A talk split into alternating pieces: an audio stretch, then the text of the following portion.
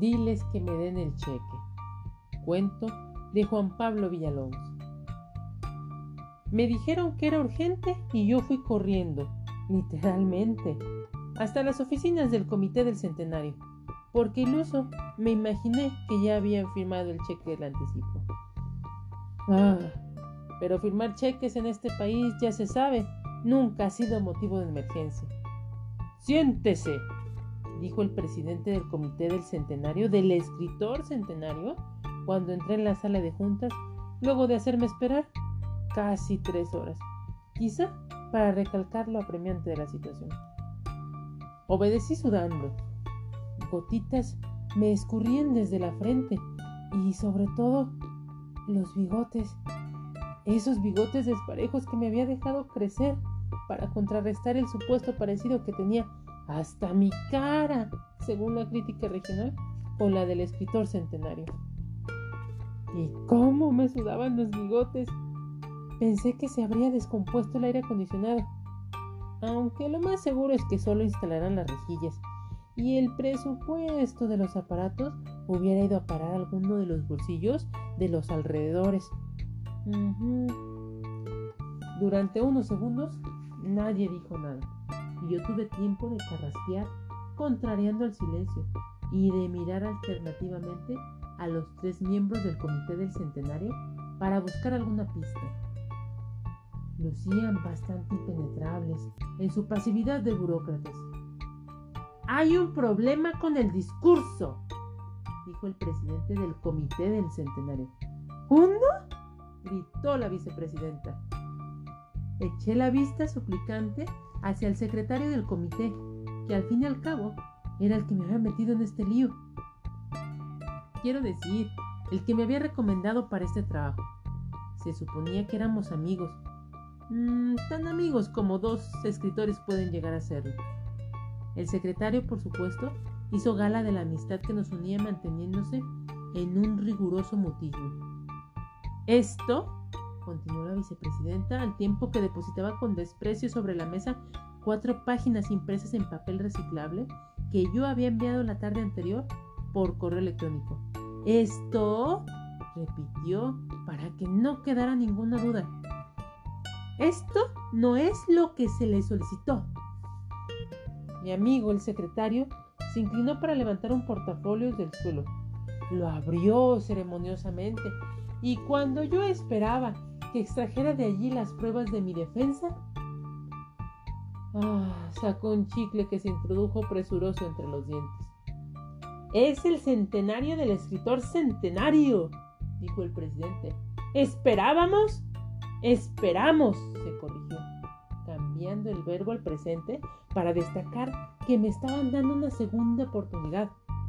Un discurso conmemorativo que celebre la grandeza, la trascendencia de su obra, la influencia decisiva que ha ejercido en las letras municipales, regionales, estatales, nacionales, internacionales y universales. Además, no olvide quién va a leer el discurso. Me lamí el bigote salado antes de hablar. Justamente, dije. El sonido de mi teléfono celular rebotó en la sala de juntas interrumpiéndome.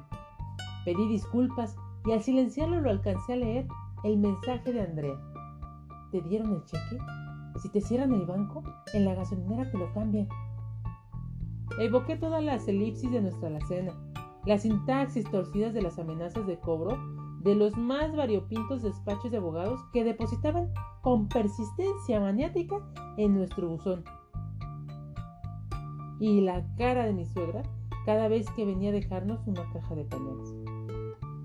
Me pareció que el mejor homenaje, empecé a decir, no muy convencido, sería subrayar el efecto castrador que la figura del escritor centenario y su obra han ejercido en las generaciones subsecuentes.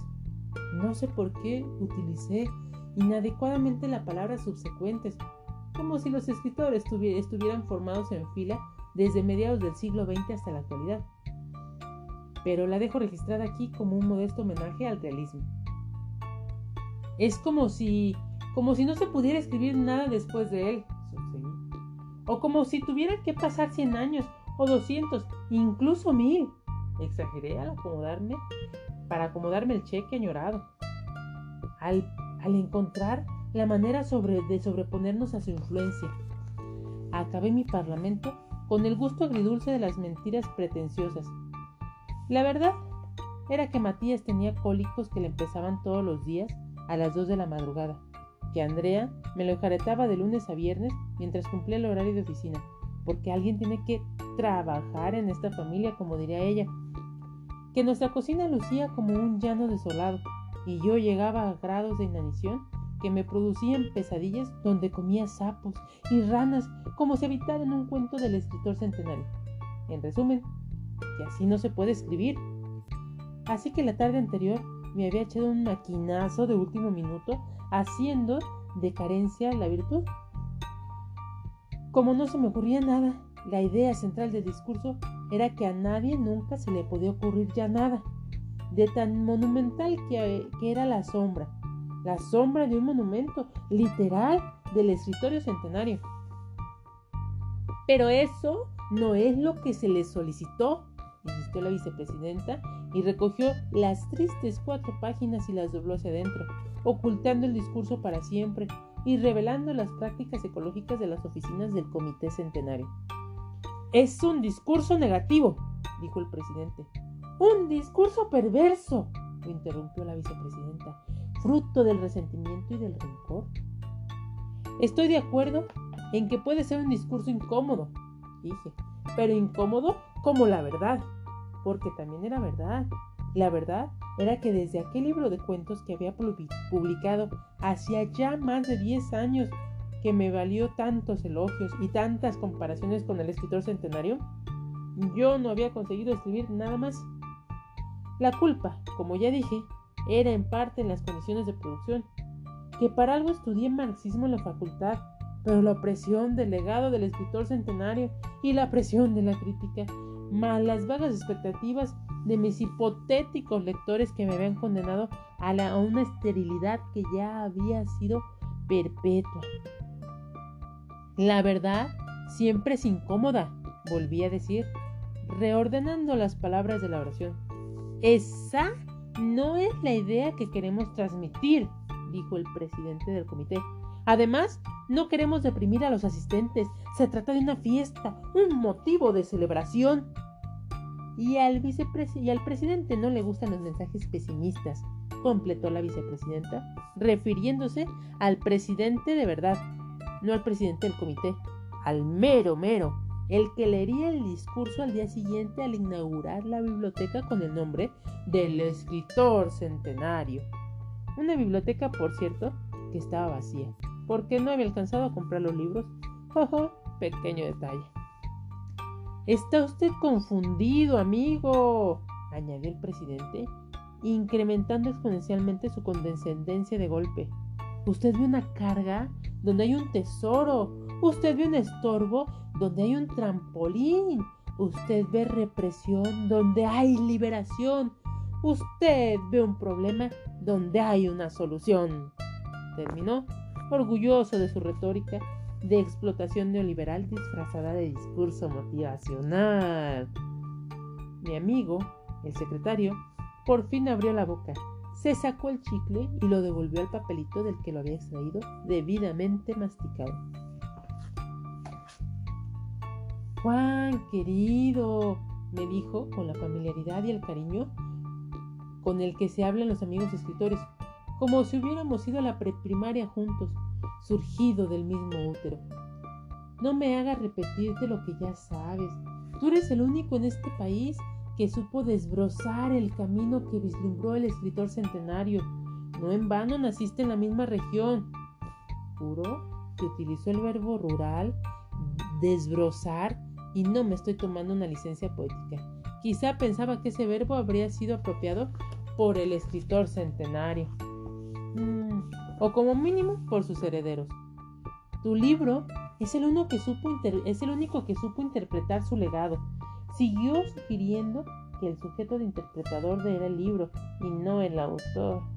Y como todo el mundo sabe que esa novela que estás escribiendo es la prosecución de su tradición, concluyó, cacofonía incluida. Le dediqué un par de segundos al recuerdo de esa supuesta novela que yo supuestamente estaba escribiendo y que todo el mundo supuestamente estaba esperando con ansias. La ceremonia es mañana, dijo el presidente mientras comenzaba a levantarse. Supongo que ya habrá entendido lo que necesitamos. La vicepresidenta, conciliadora, me extendió una hoja de papel. Tome, me dijo, para que se inspire. Mire de reojo el contenido de la página, una lista de palabras. Puchero, tejabán, ruidazal, tepeche, colmilludo, tremolina, camichines, resuello, chamuco. Son palabras utilizadas por el escritor centenario en su obra inmortal. Aclaró innecesariamente la vicepresidenta, ya rumbo a la puerta, siguiendo el presidente su fuga. Una pregunta, dije antes de que se escaparan, pero el presidente igualmente se escapó. ¿Ya está listo el cheque del anticipo? Cuando termine, se lo entregaremos junto con el pago final, respondió la vicepresidenta y se largó. Raudo, mi amigo el secretario, cerró la puerta de la sala de juntas por dentro, infelizmente. ¿Qué pedo, cabrón? Me estás haciendo quedar mal, pendejo. Me acusó mientras rescataba un cenicero escondido en una mesita lateral y encendía un cigarro. ¿Me regalas uno? Le pedí. Aquí no se puede fumar, respondió al tiempo que expulsaba el humo de las narinas. Me urge la lana, le dije. Tú me prometiste que me darían los seis mil pesos antes de empezar. Mm, todavía no baja el recurso, dijo, como si el presupuesto del gobierno cumpliera los ciclos de menstruación. Levantó de nuevo el portafolio del suelo pero esta vez, en lugar de un chicle, extrajo unos folios. Échale ojo, dijo. Era un discurso que utilizaba frases como aportación narratológica, lindes semánticos, ruralismo vanguardista, fiesta lexicológica, mausoleo de la memoria. Lo saqué de internet, aclaró. Es de un profesor de una universidad de un pinche pueblito de Francia. Hicieron un coloquio hace 10 años para celebrar el nonagenario del escritor centenario. Nadie se va a dar cuenta. Leí al azar algunas frases, entre las que había excentricidades tan notorias como terminar una oración con una preposición. ¿Lo tradujiste tú? le pregunté. Ya estaba en español. Esto no es español. Encogió los hombros para quitarle la importancia al asunto como si uno de los requisitos del discurso fuera que no pudiera ser entendido por los hablantes de la misma lengua. Está muy mal escrito, le dije. Leído por el presidente no se va a notar, respondió sonriendo pícaramente, con esos problemas de, de sintaxis que tiene al hablar. Sí consigue leerlo. Se lo imprimimos en letras grandes. Le devolví los folios y saqué el celular para mirar la hora. Vi que había seis mensajes de Andrea. Me alarmé, pero era una lista de supermercado. 50 y 50, dijo mi amigo secretario. ¿Cómo? Cuando cobres, me pasas la mitad. No chingues. ¿Vas a escribir un discurso mejor? Es más, ¿vas a conseguir escribir algo? ¿Vas a poder, cabrón? Me acerqué hasta donde estaba. Le quité el, cigarro, el cigarro que humeaba en su mano derecha. Fumé una larga calada y le dije en un tono que no aceptaba la negociación. 60-40.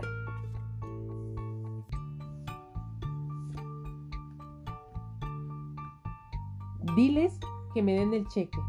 Cuento de Juan Pablo Villalobos. Juan Pablo Villalobos es narrador.